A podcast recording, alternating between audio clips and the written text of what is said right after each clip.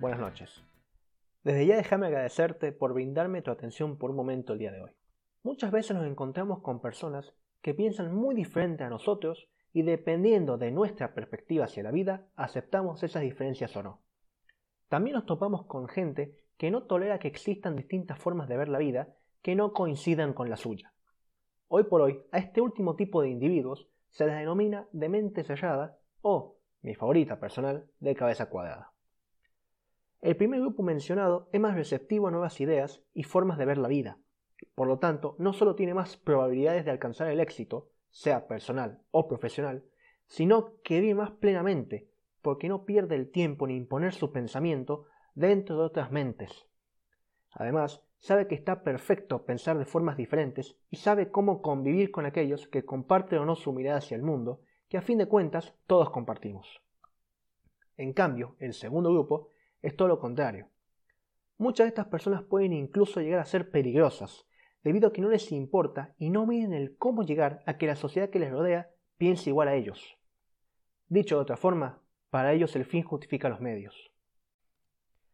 Pero es mi obligación moral aclarar que no todos aquellos dentro de esta categoría comparten esta última característica, ya que existen aquellos tercos, por llamarlos de alguna manera, que simplemente no quieren aprender a ver el mundo de otras formas y los únicos perjudicados debido a esta actitud son ellos mismos.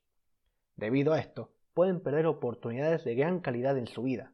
Por ejemplo, en lo profesional, al no capacitarse constantemente para conseguir mejores oportunidades laborales o simplemente a no pedir ayuda a algún colega por miedo a no quedar como un tonto o un inoperante.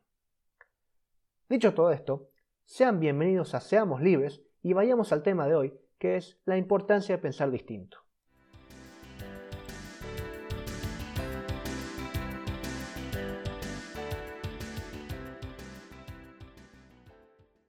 Vamos a comenzar aclarando un par de cosas. Libertad de pensamiento y libertad de expresión son conceptos muy diferentes, pero inseparables al mismo tiempo.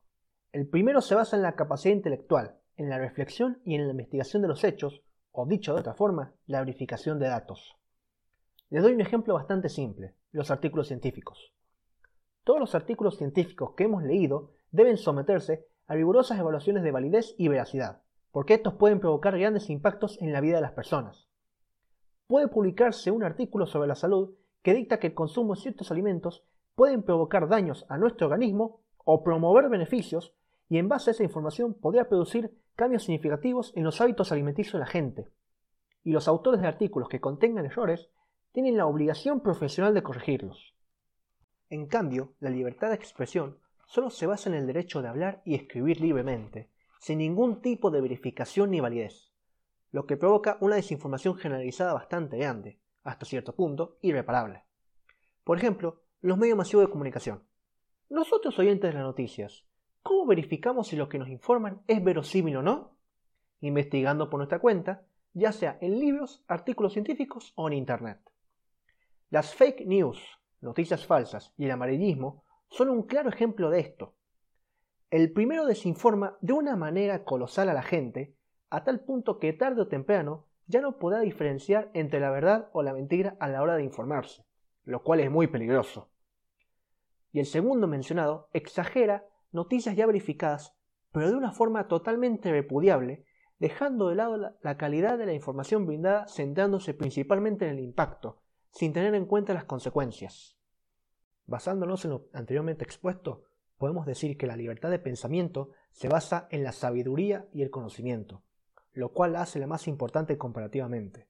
Y la libertad de expresión se basa en opiniones y en la ignorancia generalizada. Una no sirve sin la otra, o en este caso, la expresión no sirve sin el pensamiento previo.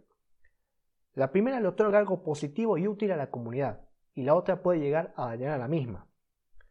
Por eso es de suma importancia cultivar y promover el pensamiento propio, el cuestionarse las cosas todos los días, la curiosidad de buscar nuevas soluciones a las problemáticas de nuestro día a día y sobre todo protegerlo para que nadie nos quite este derecho. ¿La libertad de pensamiento es un derecho? Se preguntarán. Sí, es un derecho. Desde la Revolución Francesa, periodo en el que se creó la Declaración de Derechos del Hombre y del Ciudadano, en el año 1789, la libertad es considerada un derecho. Los artículos primero y décimo primero avalan lo mencionado al principio. Acá les voy a leer dichos artículos. Artículo primero. Los hombres nacen y permanecen libres e iguales en derechos. Las distinciones sociales solo pueden fundarse en la utilidad común. Artículo 11. Puesto que la libre comunicación de los pensamientos y opiniones es uno de los más valiosos derechos del hombre, todo ciudadano puede hablar, escribir y publicar libremente, excepto cuando tenga que responder del abuso de esta libertad en los casos determinados por la ley. Los invito a leer los artículos, son 17 en total. Y seguro se preguntarán también, ¿han habido casos de censura por tener ideas diferentes a ciertos mandatarios o gobiernos? Por supuesto que sí, y lo que es peor, siguen habiendo actualmente. Sin salir de nuestra patria, uno de estos casos fue el de una cuenta de Instagram llamada Coherencia por favor, que hace ver su posición opositora frente al gobierno actual. Por suerte este caso no llegó a más, ya que solo fue atacada por hackers y no se perdió dicha cuenta. Y muchos otros, como el periodista independiente y director del portal de noticias Data24, apodado El Presto, quien estuvo a punto de sufrir censura por el simple motivo de revelar la verdad sobre cuestiones tanto políticas como sociales. Por suerte este caso no llegó más tampoco. Otro caso polémico fue el de Javier Milei, que siendo invitado en una de las emisiones del programa Vivo el Sábado del Canal América, le muestra al conductor Eduardo Bataglia y a la panelista Clara Salguero datos de la pobreza en el país, datos con los que claramente no contaba Salguero, y esto comenzó a generar disgusto para Milei, desde su iPad, donde los anfitriones se muestran acorralados ante la veracidad de la información brindada por el economista libertario. Ante esto, el conductor toma la infantil actitud de no devolver el iPad con motivos de no revelar la verdad al público. Dicho todo esto, damos por finalizada esta primera edición de Seamos Libres, el podcast donde el público puede pensar libremente sin miedo y sin restricciones.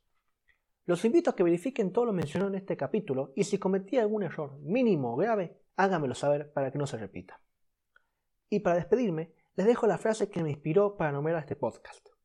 Seamos libres, que lo demás no importa nada, del general don José Francisco de San Martín, el padre de la patria y libertador de América uno de los tantos personajes históricos que hay que recordar cada vez que alguien nos diga que nadie puede cambiar las cosas de forma significativa para el bien del país.